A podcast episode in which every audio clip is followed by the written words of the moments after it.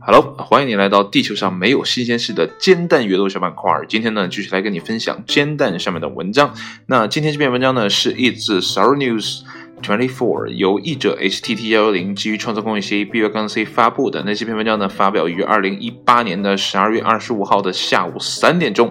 那这篇文章呢，是关于日本的，啊，标题呢是日本坐火车的十个忌讳啊。那么前两天呢，我看了，啊，这个。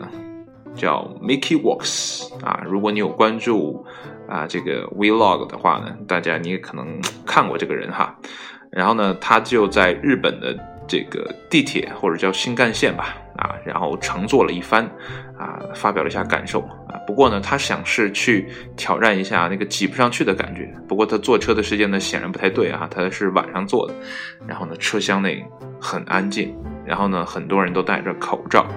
啊，然后呢，看出来啊，这个日本真的是非常的安静，包括呢在站台候车的时候呢，大家都没有什么声音，所以呢，这里边说的十个忌讳哈，那如果呢你是一个外地的游客去到日本的话呢，或许呢会有很多的不适应啊，所以呢提前了解一下他们那边人的。个人习惯，或者说整个社会的习惯，或许对我们这些外来的啊人呢有些帮助，起码呢在礼貌上面啊不会让人反感。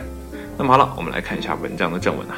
日本呢有许多列车礼仪规范，虽然呢大多数人呢都对其严格遵守，但即使是最有礼貌的乘客呢，也会无意中令其他上班族呢感到不舒服。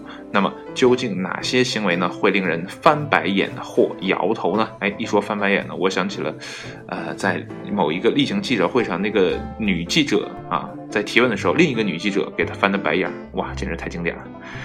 啊，我们继续。那么，日本的民营铁道协会呢，最近收集了来自二七十二家铁路公司与两千六百八十六名受访者的反馈。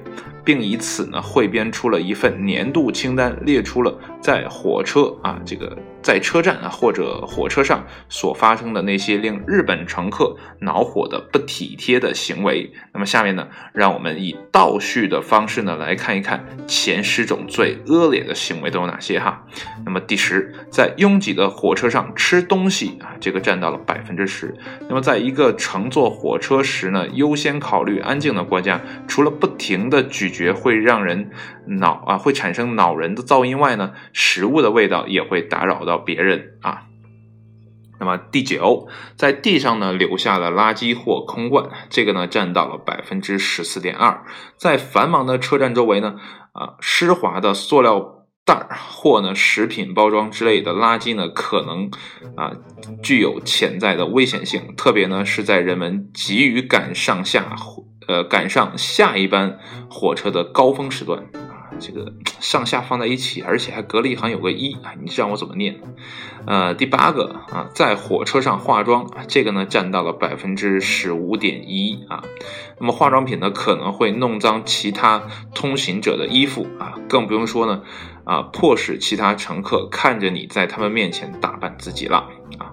那么第七个，醉醺醺的上车啊，这个占到了百分之十五点四。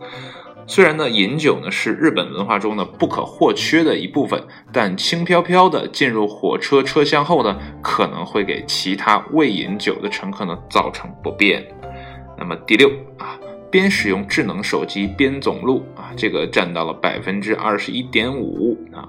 那么在行走行怎么怎么今天嘴怎么这么瓢？在行走时呢，玩智能手机呢可能非常方便，但是呢分心可能会妨碍到他人时呢，就会使这种行为呢成为人们眼中最危险和最不体贴的行为之一了。那么第五个。播放音乐时呢，声音大到透出了耳机，这个呢占到了百分之二十三点二。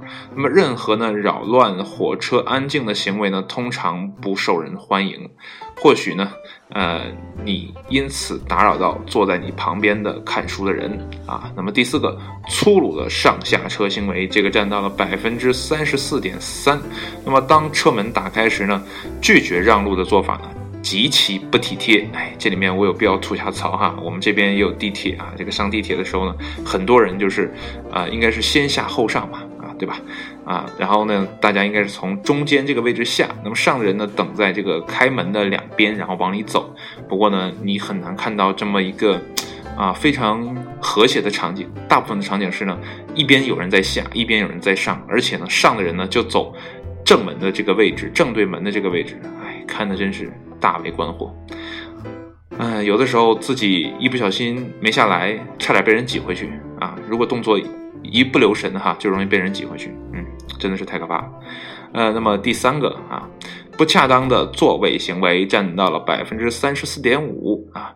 那么将双腿岔开以占据更多的空间的这种行为呢，无疑会令人心生怨恨。那么第二。大声说话占到了百分之三十六点九，无论是打电话呢，还是与朋友或熟人闲聊呢，这都打破了前文提到的沉默是金原则。那么第一，包包摆放礼仪，这个占到了百分之三十七点三。那么在拥挤的列车中呢，乘客持有或放置行李的错误方式呢，可能令人感到最不体贴。那么具体而言呢，百分之六十六点二的受访者表示呢。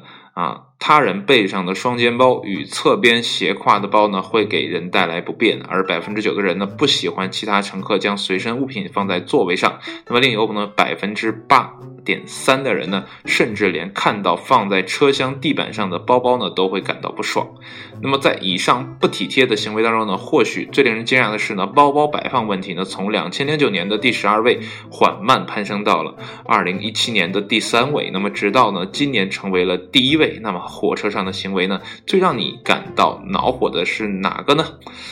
好了，读完这篇文章之后呢，我觉得我可能不太适合坐日本的这个货车哈，因为呢，我喜欢随身背个包包啊，这个包包里呢会放一些啊什么电脑啊、手机啊之类的这些东西啊，而且呢，我这个包包呢啊既可以双肩背，也可以单肩背啊。显然呢，不论怎么背，在日本的火车上呢，我可能都不受人待见。不过有一句话儿要说，就是。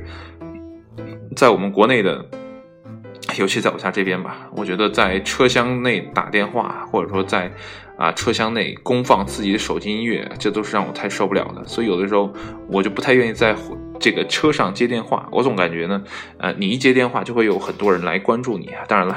大家可能都不太在意你，但是自己却很不好意思。所以呢，在车上啊，这个车上接电话的时候呢，我都会啊很小心、很轻声，然后赶快的说完。不过呢，啊，大家知道的，如果呢你一边听着啊这个话筒那边传的声音，然后一边要说话，还要啊这个抵抗车内的噪音，所以呢，你的声音会不经意的增大啊。你可能都控制不了，所以呢，你依然会给别人造造成这种困扰。